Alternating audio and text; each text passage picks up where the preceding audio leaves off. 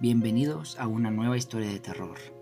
A veces hay leyendas urbanas tan escalofriantes y sin sentido que resultan difíciles de explicar, y muchas de ellas se desarrollan en las urgencias de los hospitales, a donde van a parar los casos más extremos. Lo que hoy te voy a contar sucedió en uno de estos centros, y aunque no se ha vuelto a saber de su protagonista, el relato sigue siendo igual de impactante y misterioso. Fue hace mucho tiempo atrás, en junio de 1972, y sucedió en los Estados Unidos, en concreto en el conocido hospital Cedar Sinai de Los Ángeles, California. Allí en la sala de urgencias apareció una extraña mujer que enseguida llamó la atención de todos.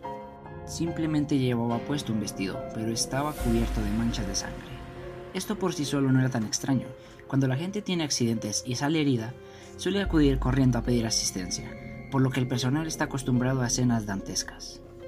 Pero esa vez la escena era mucho más bizarra. La mujer causaba repulsión e incluso náuseas a todo aquel que la mirase, por dos motivos. El primero es que al fijarse en ella uno se daba cuenta de que no era exactamente un ser humano. Parecía una especie de maniquí articulado, que tenía la facilidad de moverse con la destreza y fluidez con la que una persona normal. Su rostro era inexpresivo y artificial, pero a la vez impecable, como el de estas figuras, a pesar de que no tenía cejas. El segundo motivo que hizo que la gente huyese de ella aterrorizada era que tenía un cuerpo de un gatito atrapado entre sus fauces, como si fuese una presa. Lo apretaba con tanta fuerza que no se les llegaban a distinguir los dientes, y un chorro de sangre brotaba del pequeño felino, empapando su vestido y formando un charco en el suelo. La gente comenzó a formar un círculo a su alrededor, y en ese momento sacó la cría de su boca, la dejó caer en el suelo y ella misma se desmayó, quedando completamente inmóvil. El personal del hospital aprovechó para llevársela de allá e internarla en una habitación apartada de los demás, lejos de los curiosos. Allí le cambiaron la ropa, le limpiaron la sangre y la recostaron en una camilla, lista para ser sedada. Durante todo este proceso se mostró completamente dócil y tranquila, con la misma inexpresividad y sin mover un solo dedo. Debido al incidente, los doctores decidieron avisar a las autoridades y custodiarla allí hasta que llegaran. Ella siguió sin protestar, ni decir absolutamente nada. Por mucho que lo intentasen, los doctores eran incapaces de sacarle cualquier tipo de respuesta. El resto de empleados seguía estando incómodo y no podían evitar apartar la vista, sobre todo al ver aquella mirada vacía y sin vida. De repente, cuando intentaron suministrarle un calmante, ella reaccionó de forma violenta, defendiéndose con una fuerza sobrehumana.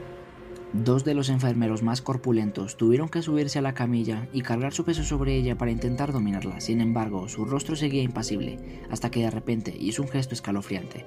Giró la vista hacia el doctor que había justo a su lado y le sonrió. En ese momento, una de las enfermeras comenzó a gritar horrorizada hasta casi desmayarse. Al abrir la boca, la mujer por fin mostró sus dientes, pero estos tampoco eran humanos. Tenían forma larga y puntiaguda. Parecían muy afilados, como los de un tiburón. El médico, que también estaba en shock con aquella mirada clavada en él, solo acertó a pronunciar un par de palabras con voz temblorosa. Pero, ¿quién es usted? Ella se zafó de los enfermeros que la retenían con facilidad, y estos acabaron en el suelo. De repente se hizo un silencio sepulcral. Nadie en la habitación era capaz de reaccionar, y la mujer mantenía su sonrisa macabra hasta que desde el fondo del pasillo comenzaron a escucharse los agentes de seguridad, que llegaban corriendo. Fue entonces cuando ella se abalanzó sobre el doctor, mordiéndole el cuello y arrancándole de cuajo la vena yugular. Un estallido de sangre salpicó las paredes de la habitación y el médico, prácticamente sin vida, cayó al suelo como un peso muerto. Apenas escuchó cómo sus últimas respiraciones se ahogaban en el líquido rojo. La mujer se incorporó lentamente, con la misma mirada tétrica y sin vida. Se inclinó sobre el doctor, acercándose a su oído, y le susurró justo antes de que muriese.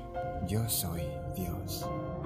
El resto de personas alrededor la observaban sin poder reaccionar, paralizados por el miedo. Así que ella se puso en pie y con total tranquilidad se marchó caminando del hospital, saludando a los agentes de seguridad sin que ninguno se atreviera a detenerla. El personal que presenció el accidente la apodó como la inexpresiva y nunca más se volvió a saber de ella. Durante años circularon cientos de teorías sobre su origen e identidad, pero ninguna tenía pruebas ni fundamento. Solo sabemos lo que pasó aquel día en el hospital de Los Ángeles y que tal como se desvaneció, quizás algún día pueda volver a aparecer.